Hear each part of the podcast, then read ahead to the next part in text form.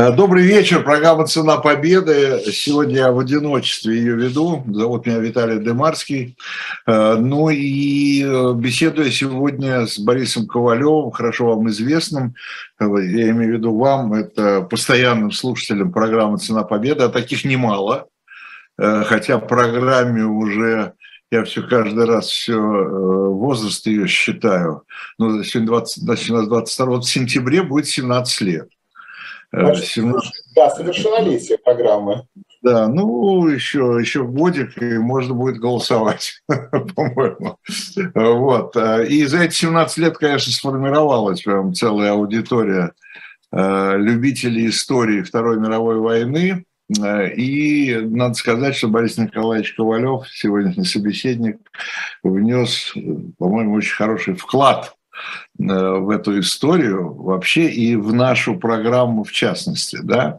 Итак, Борис Ковалев, доктор исторических наук, главный научный сотрудник Санкт-Петербургского института истории Российской академии наук. Э, в основном он нам рассказывает про наших противников, про немцев, но, э, конечно, будем говорить и, и о нас, потому что э, сегодняшняя тема э, – это радио. Может быть, мы затронем и другие средства массовой информации, как, например, телевидение, что очень интересно.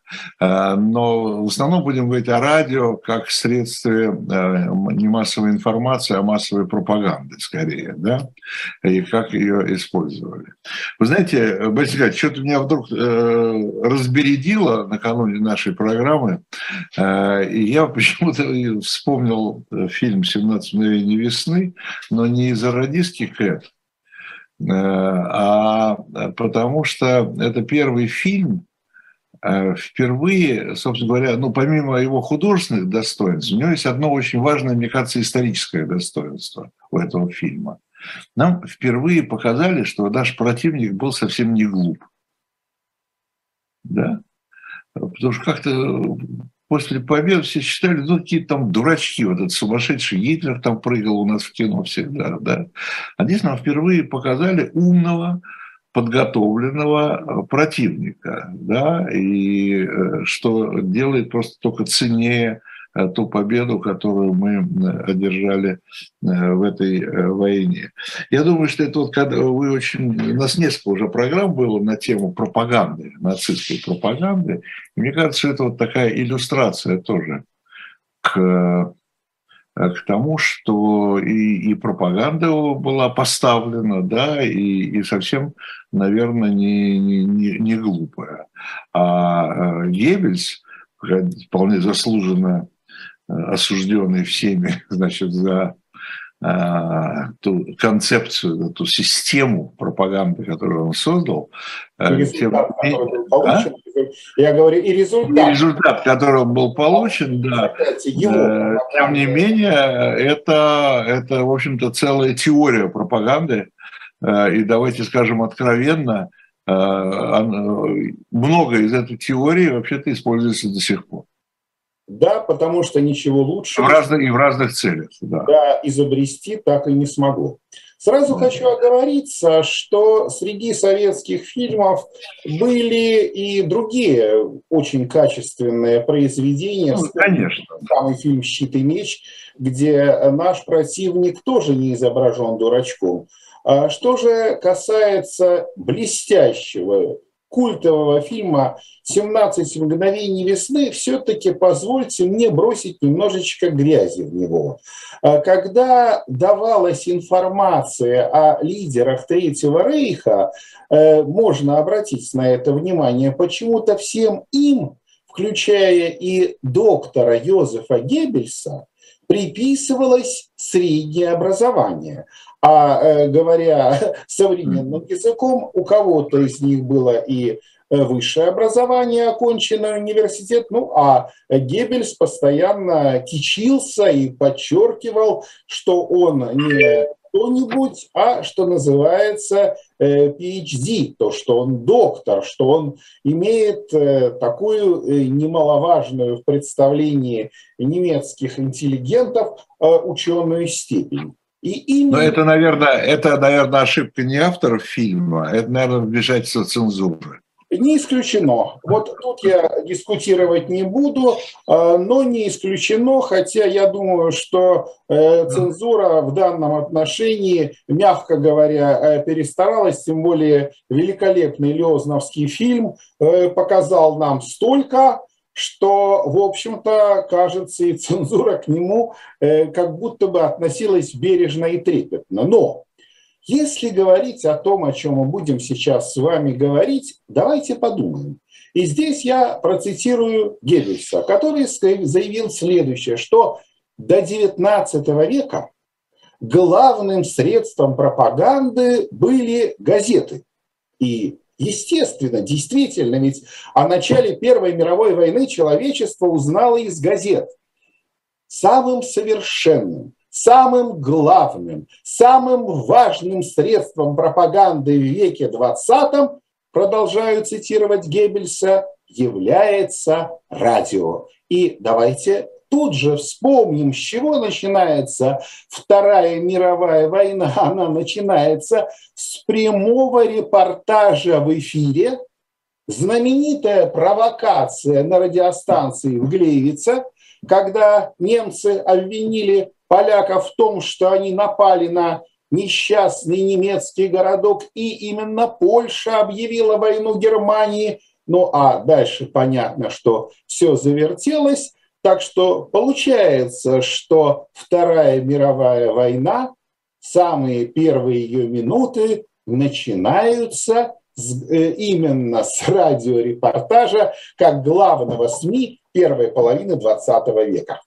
Причем радиорепортажа э, из э, радиоредакции, из редакции радио. Да, где э, по сути своей была фальсификация некого ну, да. прямого репортажа, что подчеркивает следующее, что могли быть записи, могли быть тогда уже прослушиваться некие пластинки, а мог быть непосредственный диалог диктора или гостя в редакции с людьми, которые, ну, что называется, слушают свои радиоприемники. А, Борис Николаевич, ну, первый вопрос, наверное, такой уже по сути дела, да?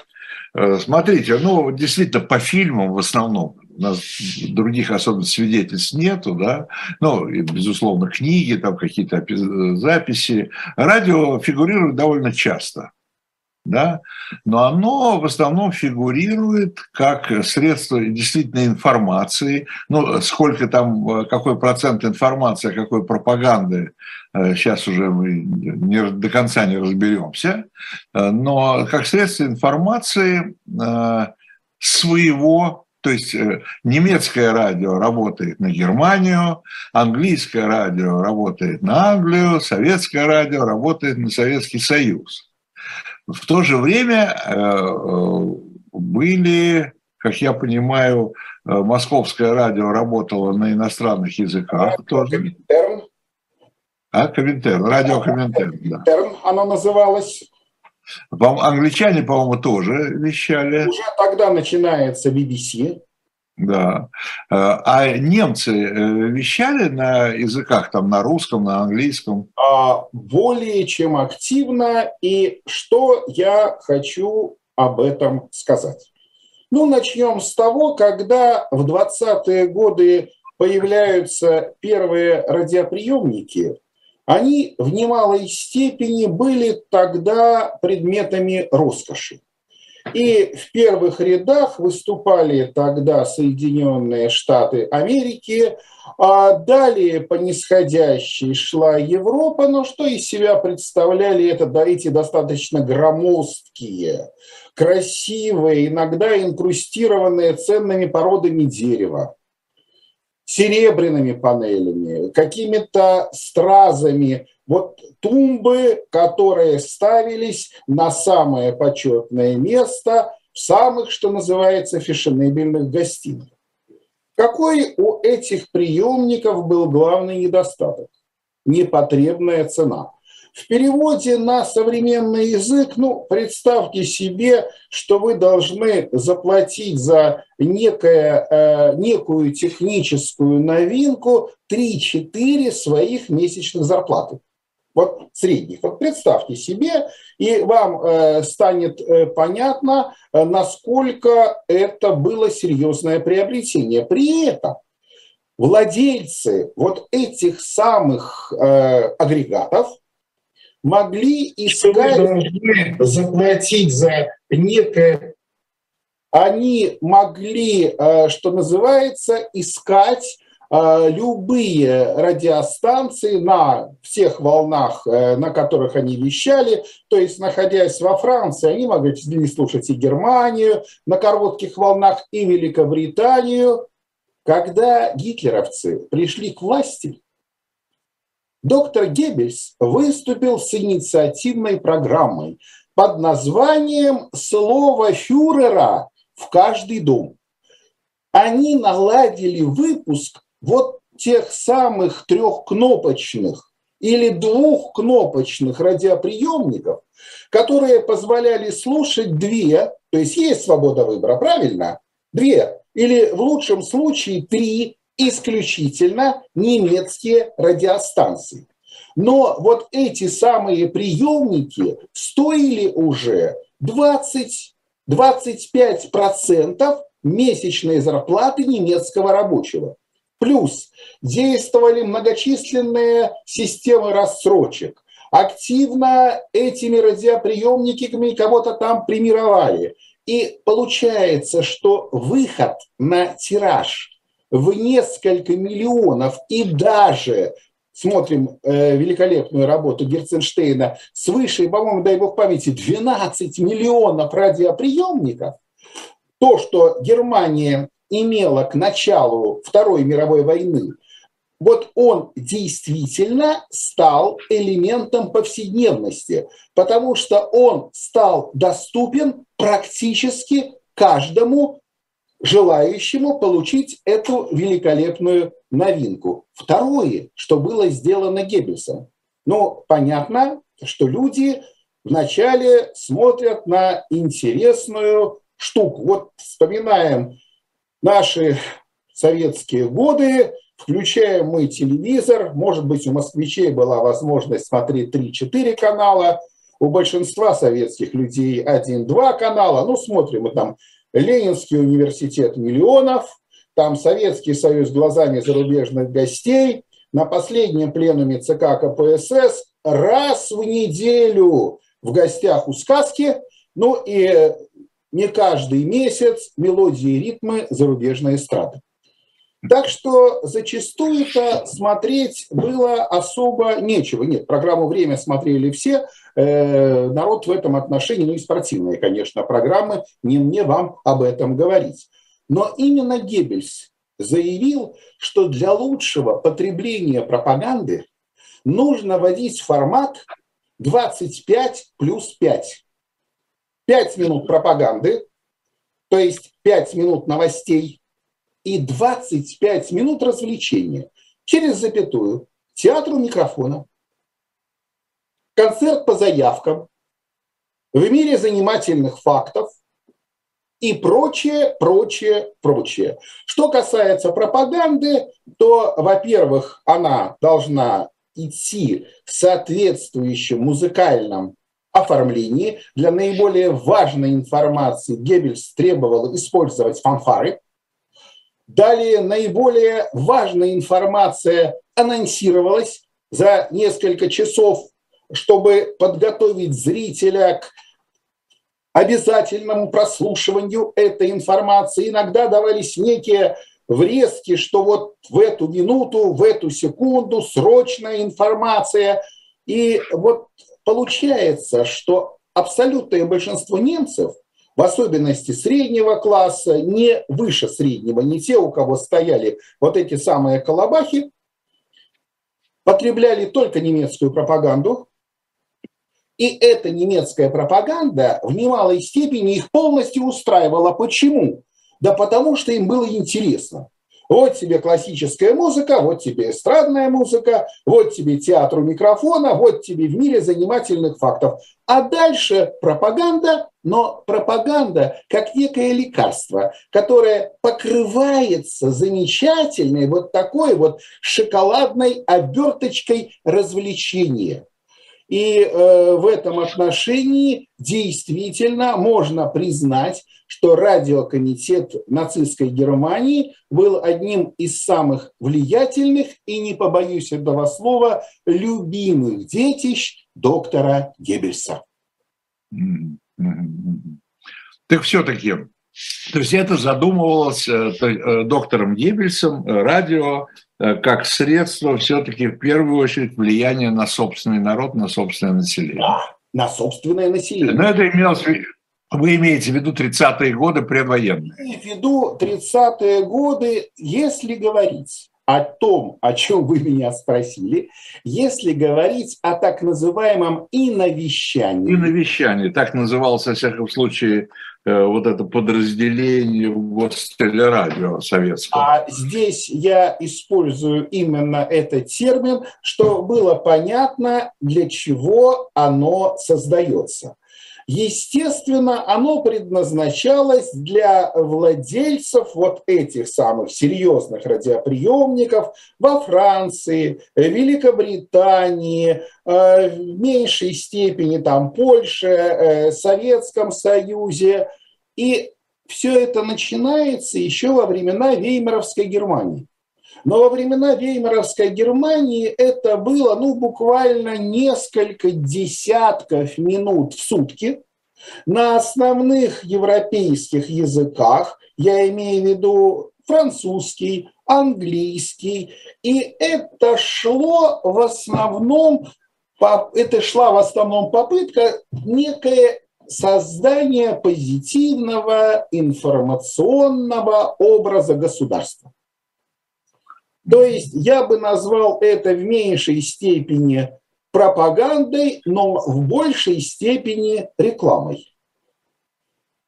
Тогда, когда Геббельс подмял под себя всю вот эту самую систему, то количество, общее количество начинает превышать и 50, и 60 часов в сутки. Э, почему я говорю 50-60 часов в сутки? Э, поскольку если мы прибавляем, ну, например, 8 часов вещания на английском, плюс 8 часов вещания на французском, плюс 8 часов вещания на итальянском, там 6 часов на испанском и прочим, прочим, прочим, то получится, что количество программ резко возрастает раз, количество языков увеличивается и э, по сути своей представляется практически все европейские языки, два. Ну и, наконец, сама по себе идея Геббельса становится уже не просто рекламной, а рекламно-пропагандистской. Э, кстати, наиболее яростно и наиболее активно все это было сделано в качестве подводки к одному из самых выдающихся событий предвоенной Германии, я имею в виду Олимпийские игры. Ну, раз уж мы заговорили об Олимпийских играх, давайте еще упомянем вот что. А, честно вам скажу, э, таких вот стопроцентных вот подтверждений и э, больших текстов об этом явлении я нигде не нашел но э, э, вызывающая абсолютное доверие писательница Елена Сьянова э, в программе «Цена победы», это было много лет назад, теперь уже можно сказать, поскольку вот, ну, где-то на протяжении вот этих 17 лет у нас была программа вот, то, о том, что Третий Рейх был первым государством с регулярным телевизионным вещанием. Э, и, э, и э, Олимпийские игры как раз были первым событием, с которого шли прямые репортажи по, значит, по, по телевидению. Там, значит, доходило дело, ну, можно посмеяться, конечно, над этим. Программа передач немецкого телевидения, э, там, например, была такая строчка, что это выступление ансамбля, ну, не песни и пляски, но что-то похожее. Э, песни и пляски гестапо там, и так далее, и так далее. Да? Вот. Э, народ, я помню, тогда очень благодарил за эту программу, было очень это интересно. Развитие не получило. Единственное, что я нашел, это то, что это действительно было так, то есть телевидение действительно там было. Э, оно, в общем, существовало в течение всей э, войны.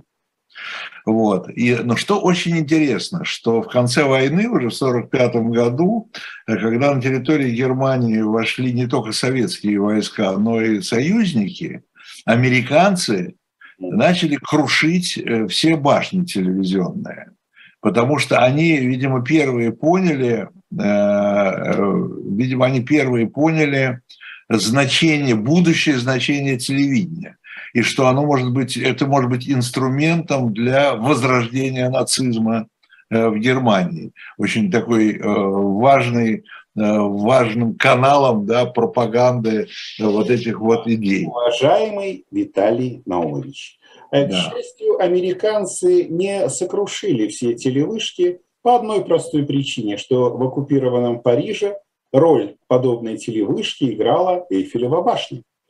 Причем ну, да, это телевизионный сигнал шел э, не только и не сколько в дома нескольких сот парижан, счастливых обладателей телевизионных приемников, а практически во все немецкие госпитали, которые базировались э, в столице Бельфанс. Что касается приоритета Германии, здесь я все-таки этот приоритет отдал бы Соединенным Штатам Америки э, вообще и, конечно, нашему гениальному соотечественнику. Зворыкину в частности. Нет, Все... Борис Николаевич, извините, перебью. Технологический приоритет, конечно, надо отдавать им, безусловно, а, а немцы на это и не претендуют. Это просто первое регулярное телевещание. Вот здесь э, я могу сказать, что даже по статистике, э, по количеству телевизионных приемников, Америка и ее бизнес, потому что понятно, что никакой идеологической составляющей а, хотя мы знаем и о том, как интервью давал Франклин Делана Рузвельт. А что касается радио, это вообще тема отдельного разговора, выступления Рузвельта перед американцами каждую неделю, беседы у камина. В Германии здесь э, телевидение тоже являлось безусловным элементом пропаганды, но по сравнению с радио оно занимало весьма убогую, убогую нишу. Более того, более того, вот в структуре немецкой пропагандистской машины телевизионщики считались неким, что называется, аппендиксом, неким отдельчиком в радиокомитете. Почему? Начнем с того, что если вспомнить о еще одном изобретении Геббельса, Volkswagen, народный автомобиль, согласно их рекламным заявлениям, он стоил 999 марок, и немецкий рабочий мог, э, в принципе, за полгода накопить на эту машинку. Повторяю, здесь в немалой степени мы говорим о пропаганде, а не о действительно реалиях возможности приобретения автомобиля, но опять-таки же официально телевизионные приемники стоили от двух с половиной до трех тысяч марок. Так что... Конечно. Конечно. И более того, там телевидением больше даже, чем доктор Гебель, занималась его жена Магда. А, и она э, рассматривала, там э, как-то у них назывались дома быта. Да.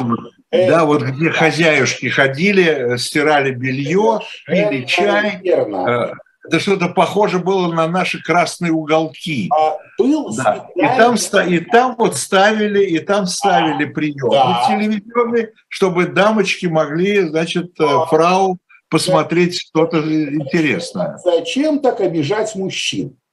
Ну, был да. центр имени Пауля Нитке.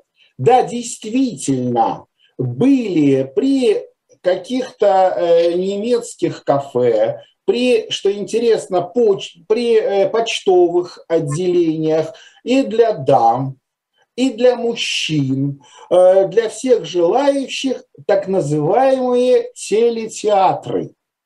Но сами понимаете, что черно-белое изображение, не очень хороший звук. В этот телетеатр могло прийти, ну, 20-30 человек.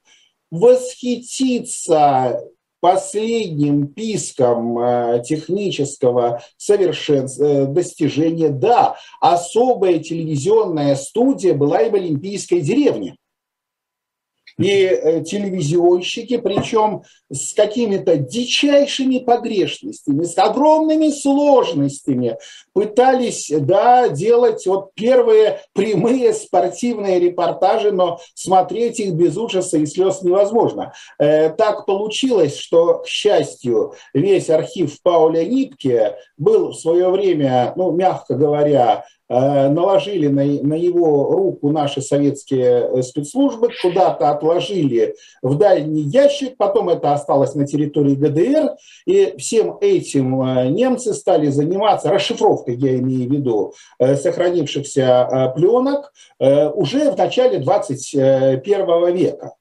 И да, первые сюжеты, они более чем условны, и если вот продолжить тот рассказ э, насчет э, Елены Сьяновой, ну то, что вот вы говорили о коллеге Сьяновой, она, э, да, действительно были шутки, юмористические программы, в том числе и шутки ниже пояса, например, шутки насчет концлагерей, насчет, значит, шутки насчет евреев в концлагерях и э, понятно, что э, здесь э, э, показывали лучшие произведения немецкой культуры, но, э, повторюсь, отмечу, что все-таки радио, оно было гораздо более, я бы сказал, разнообразной. А э, видно, э, телевидение, ну, были, конечно, фанаты, поклонники телевидения, но поскольку это было немножко на втором, на третьем месте, ну и финансирование это было гораздо скромнее, чем для радио, то и качество э, программ, ну, скорее воспринималось э, как э, забавная, интересная, но ну, некая добавочка к общему объему печатной кинопропаганды, Дидочи Вохеншау, ну и, конечно, радио. Да, Магда говорят, во всяком случае, тоже такого, я не знаю, есть, наверное, может быть, есть и подтверждение, говорят, что именно Магда вообще-то придумала жанр сериала телевизионного.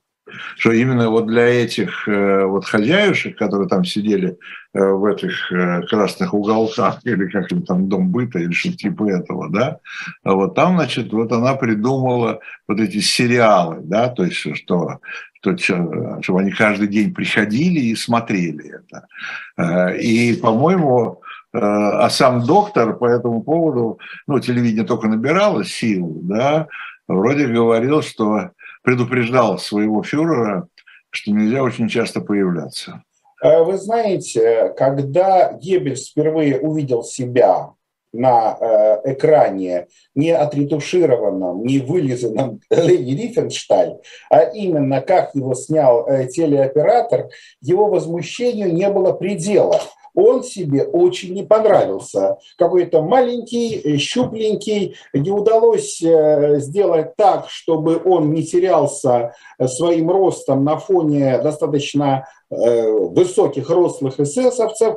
Что касается сериалов, вот, к сожалению, ничего рассказать не могу, но опять-таки же для хозяюшек были программы по хозяйству, как приготовить одно блюдо, как шить. Кулинарное шоу. Кулинарное шоу. Да, да кулинарные там э, книга, вернее, для домохозяек, как что-то шить, как и что интересно, что интересно. 41-42 год такие программы еще не идут, но их содержание немножко меняется. Если в 1939 году был рассказ, как приготовить такое блюдо, 42 год, как приготовить блюдо, имея дефицит продуктов. 39 год, как даме шить новое платье. 42 год, как ей перешить со старого платья новое платье, что не надо особо уж шиковать, когда страна э, воюет. Ну, повторюсь, что все-таки допуск к телевизионным приемникам реально имели несколько тысяч человек и в основном в крупных городах. Борис Николаевич, ну это мы говорим как бы ну, практически все о мирном времени относительно да, до, до военного. Э, что меняется или не меняется в военное время, э, как радио то же самое э, переезжает, что ли, да, переносится фактически на линию фронта? Начнем с того, что и в Советском Союзе осознавали степень, опасность радиопропаганды э, противника. Поэтому в первые же дни недели войны радиоприемники у абсолютного большинства советских людей изымаются, конфискуются. То есть э, основным э, средством аудиопропаганды для советских людей остается или рупор на улице, или так называемая тарелка дома, обычно стоявшая или в коридоре, или на коммунальной кухне. Однако Геббельс в своем дневнике уже в июле 1941 года пишет следующее. Мы работаем против России посредством трех радиостанций. Первая радиостанция называется «Старая гвардия Ленина». И эта радиостанция является троцкистской. Мы должны всячески подчеркнуть, что Сталин предал интересы и завоевания Ленина, о том, что старые большевики-ленинцы, которые сейчас есть еще в Советском Союзе, радостно слушают своих товарищей, которые смогли избежать сталинского, сталинской расправы и вещают на них из э, Германии, из Финляндии, радио Лахти так называемое. Второй радиоприемник – это националистический. Причем понятно, что для каждой э, национальности шел свой язык, и свой комплекс обещаний. И э, э, третье – это такой уже сугубо русский националистический за свободную матушку Россию, свободную от жидов и большевиков, однако никакой пропаганды и обещания царя, Керенского и так далее. Что общее во всех этих э, радиостанциях – это антибольшевизм, это антикоммунизм, но каждый слушатель должен получить то, что он хочет услышать. Ну и, естественно, как только советская территория оказывалась, та или иная территория оказывалась под э, немецкой оккупацией, Смоленск, э, Псков, э, Орел и другие города, ну, скажем так, областного значения, в обязательном порядке там организовывались радиоузлы. И эти радиоузлы, опять-таки же, и через рупоры, и через некую трансляционную сеть э, занимались, э, я, ну, занимались тем, чем занимались и немецкие радиостанции внутри Германии, но уже предназначенные для советских людей. Борис Николаевич, а вот эти вот, э, это тоже, собственно говоря, нам знакомые по фильмам в первую очередь, э, вот эти вот громкоговорители, ну, на линии фронта фактически, да. Да, повернутые в сторону врага. Да. Это, да, это, ну, это трудно назвать радио, наверное, да, это, это просто такая аудио, аудио агитация. Это называется рупористы. Угу. Рупористы. То есть, э, когда э, человек, вариант номер один, вы один, немножко знающий, например, немецкий язык, через рупор, что-то там кричите и призываете врага переходить на свою сторону. Вариант номер один. Вариант номер два – это уже более серьезное, более профессиональное, когда вас сопровождает специальная техника, и эта специальная техника, во-первых, она сильнее, а во-вторых, она позволяет вам, кроме чистой пропаганды, радовать противника хорошей музыкой, хорошими какими-то произведениями, э, в том числе и немецких композиторов, и русских композиторов, ну, э, перемежая наголимый текст некими лирическими отступлениями, которые, кстати, солдаты с удовольствием слушали, потому что понятно, пока рупорист исполняет какие-либо музыкальные произведения никто э, такой гадостью, как э, обстрел, не занимается. Ну, я не знаю, здесь э, э как на самом деле было, там, какова степень влияния, э, но вот только-только сейчас здесь в Петербурге отметили 80-летие первого исполнения в городе Ленинградской симфонии Шостаковича, вот. Но, э, ну, она тогда действительно, эта симфония э, великая, она пошла по миру, э, она восхитила мир, это понятно, но говорят что она какое-то совершенно демобилизующее воздействие произвела на немцев. Где они ее могли слышать? Значит, на них было такое целенаправленное вещание, да? А, да, и это показано, кстати, во многих э, советских фильмах. И существуют апокрифы, как немцы даже благодарили небезызвестного Элиасберга за талантливое исполнение немецких музыкальных произведений. И я выступал, кстати, на этой конференции и рассказывал о том, как образ Шостаковича был э, воспринят на оккупированной территории. Причем интересно – Э, вначале Шестаковича обвиняли в том, что он еврей, ну а раз он еврей, то он полностью продался проклятым большевикам.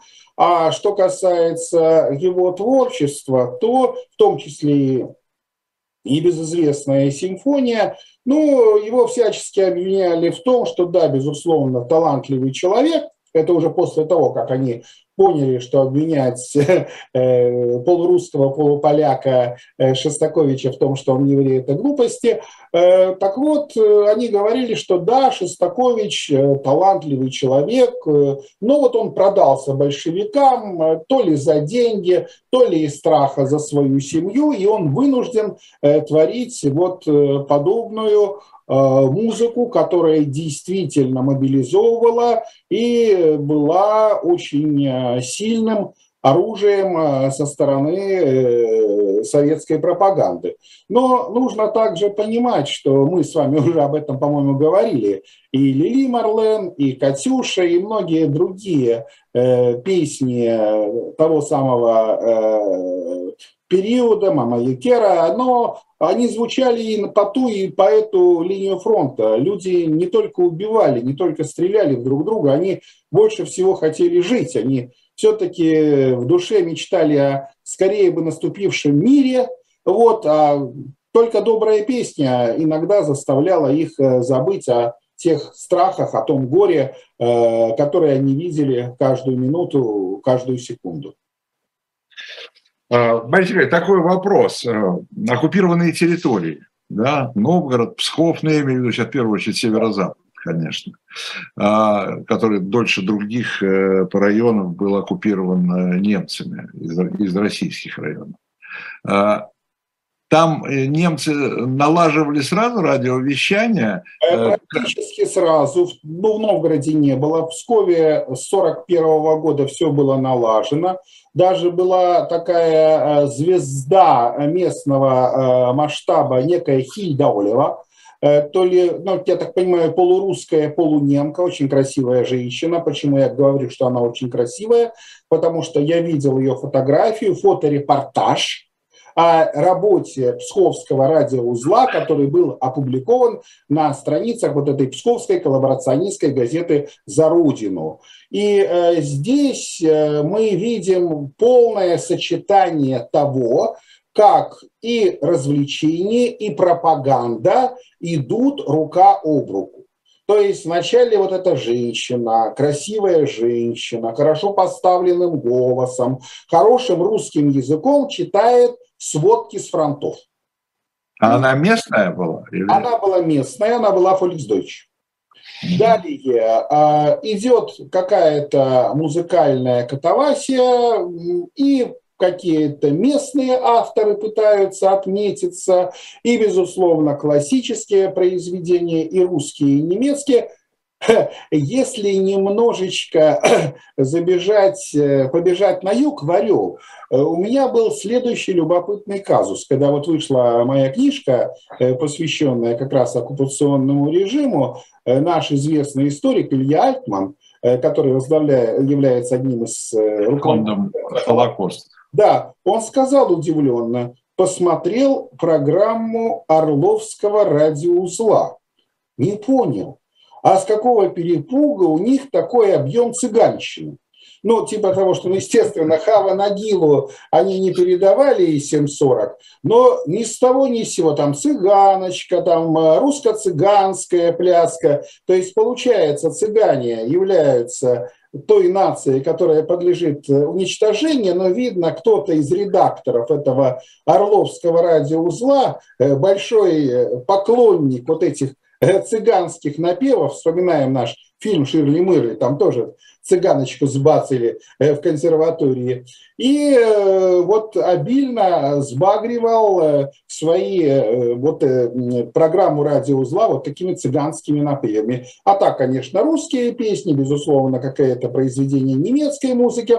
А вот что касается театра у микрофона, то Э, кроме э, каких-то э, чтений рассказов русских классиков, небольших рассказов, мы с вами уже говорили, что читали Зощенко, читали Антон Павловича Чехова, читали иммигрантов вроде Куприна, условных иммигрантов, конечно, он вернулся.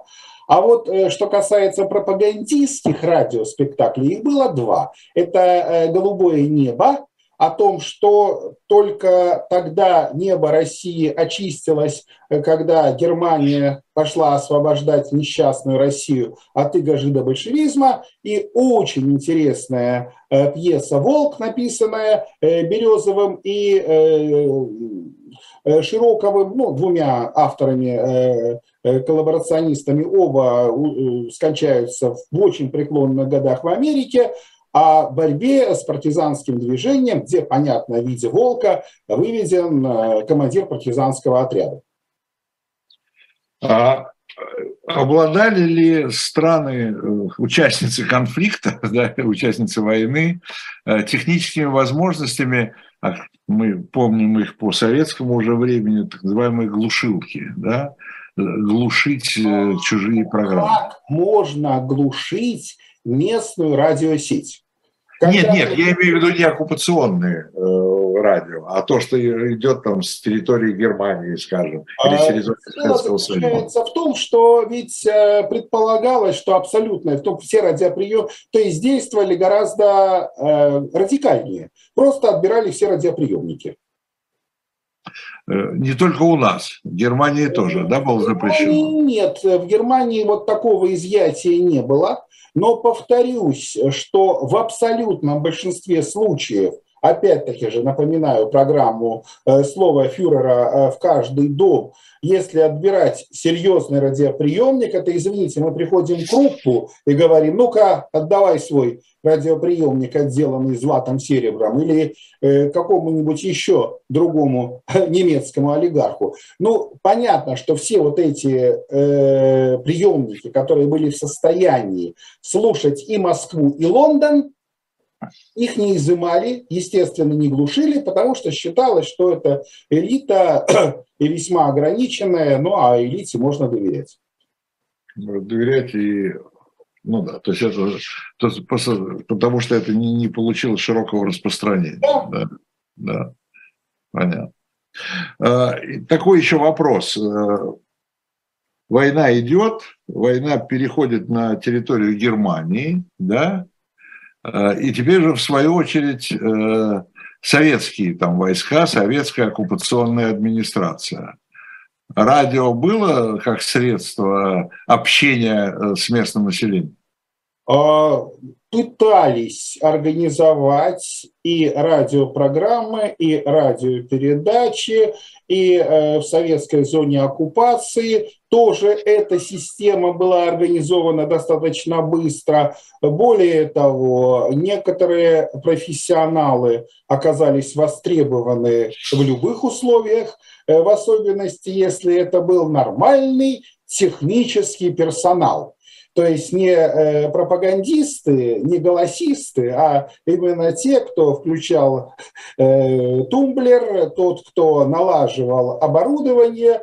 Ну и, естественно, э, верхушка была или советская, или просоветская, или представители сопротивления, ну, тоже пытались как-то успокоить население, хотя мы понимаем, что события 1945 года были для Германии, ну, наверное, наверное, верхом позора и сложности.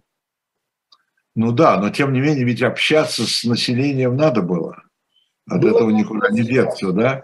Я, что я не помню, что мы вряд ли там какие-то газеты издавали. Нет, издавались какие-то листовки, прокламации, газеты. Ну, потому что, повторяю, пропаганда была, есть и будет. Ну и тем более в реалиях 1945 года, когда Советский Союз победил, когда было на практике, нужно было немцев успокаивать, что злобный Илья Оренбург не приедет всем голову отрывать, а Гитлеры приходят и уходят, а Германия, немецкий народ остаются. Конец цитаты из Сталина. Ну да, ну не сильно ну, то есть, может быть, может быть помогло, но, но в общем, там, конечно, было а жестко. Помогло, не помогло, что было... И понятно почему, да. И понятно, почему жестко было это. Это не, не нам судить, что называется. Да, да. Наверное, да, да, да. да.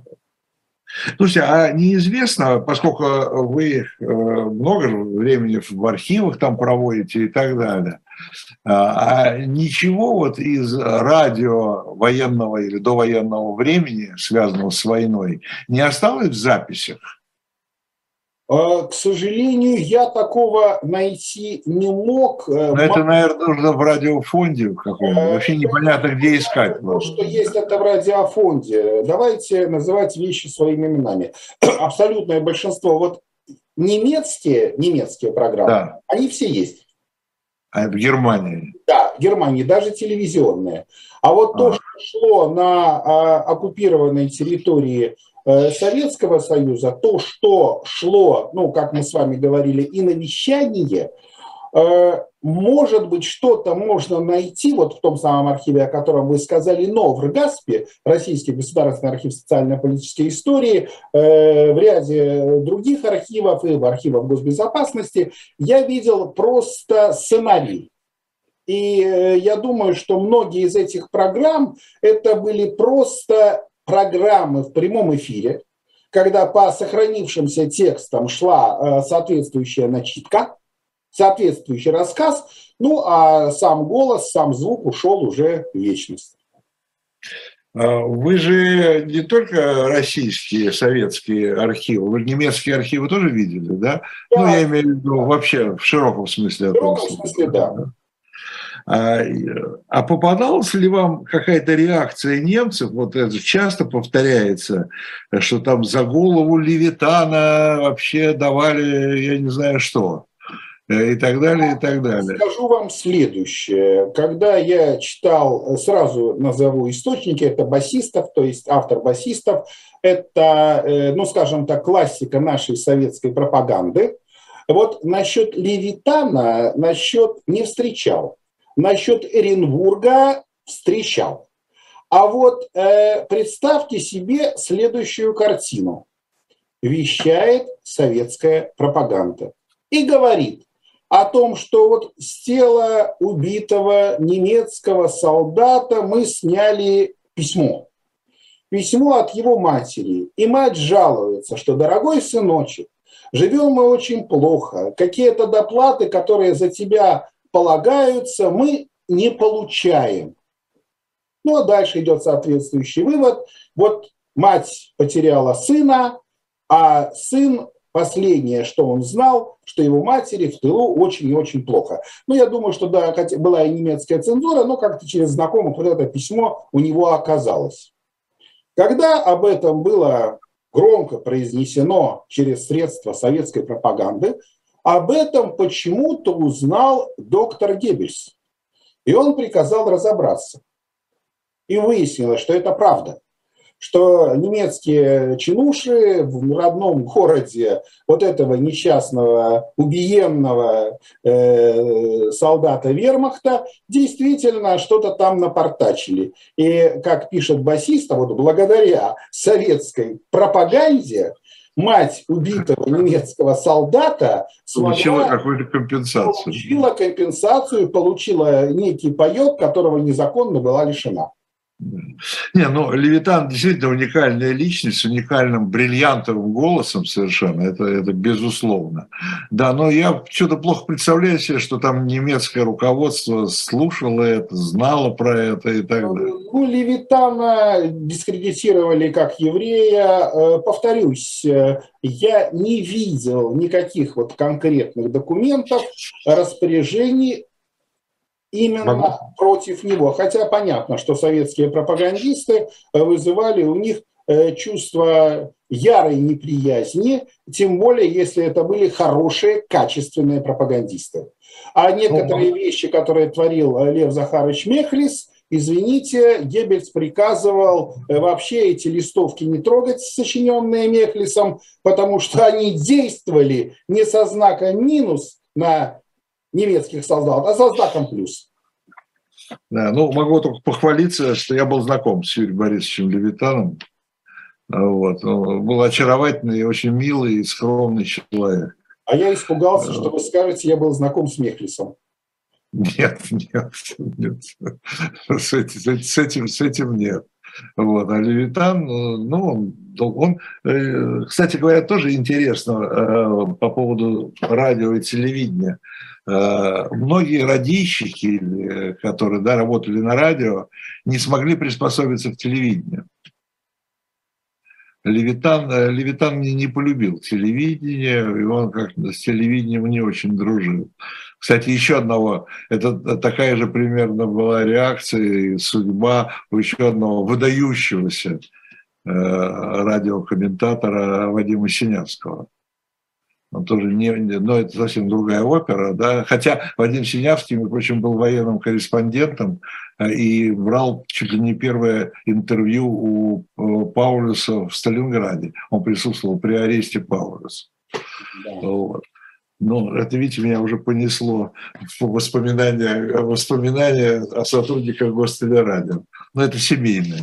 Это, это семейное. Ну, это смена, ну, связь поколения, это чудесно, что мы сейчас можем говорить об этом в рамках программы «Дилетанты». Ну, ну, у нас программа «Цена победы». Да, пожалуйста. Вот это канал, канал «Дилетант». Не путайте. Не путайте. Цена победы, как мы видим, победа достигалась разной ценой, иногда очень высокой. Разной ценой, конечно, конечно, конечно. Э, ну, какие еще э, средства пропаганды нас ждут в следующих программах? Потому что уже об открытках мы говорили, о чем мы еще говорили? Мы о многом говорили.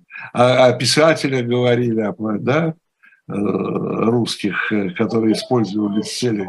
Иногда некоторые сюжеты Э, приходят э, к нам э, совершенно Сами собой. На, благодаря какому-то найденному документу или какой-то новой странице вот в той самой бесконечной истории войны, истории 20 века, о которой мы говорим, и я думаю, только подошли к осознанию ее во всем объеме на протяжении 17 лет, я говорю, история Великой Отечественной войны. Спасибо. Это была программа «Цена победы». Борис Ковалев, меня зовут Виталий Дымарский. Через неделю мы опять обязательно встретимся. Э, всего доброго. Слушайте «Цену победы». Скоро перейдем на 18-й год вещания. Здравствуйте и до свидания. Всем спасибо. Счастливо. Всего.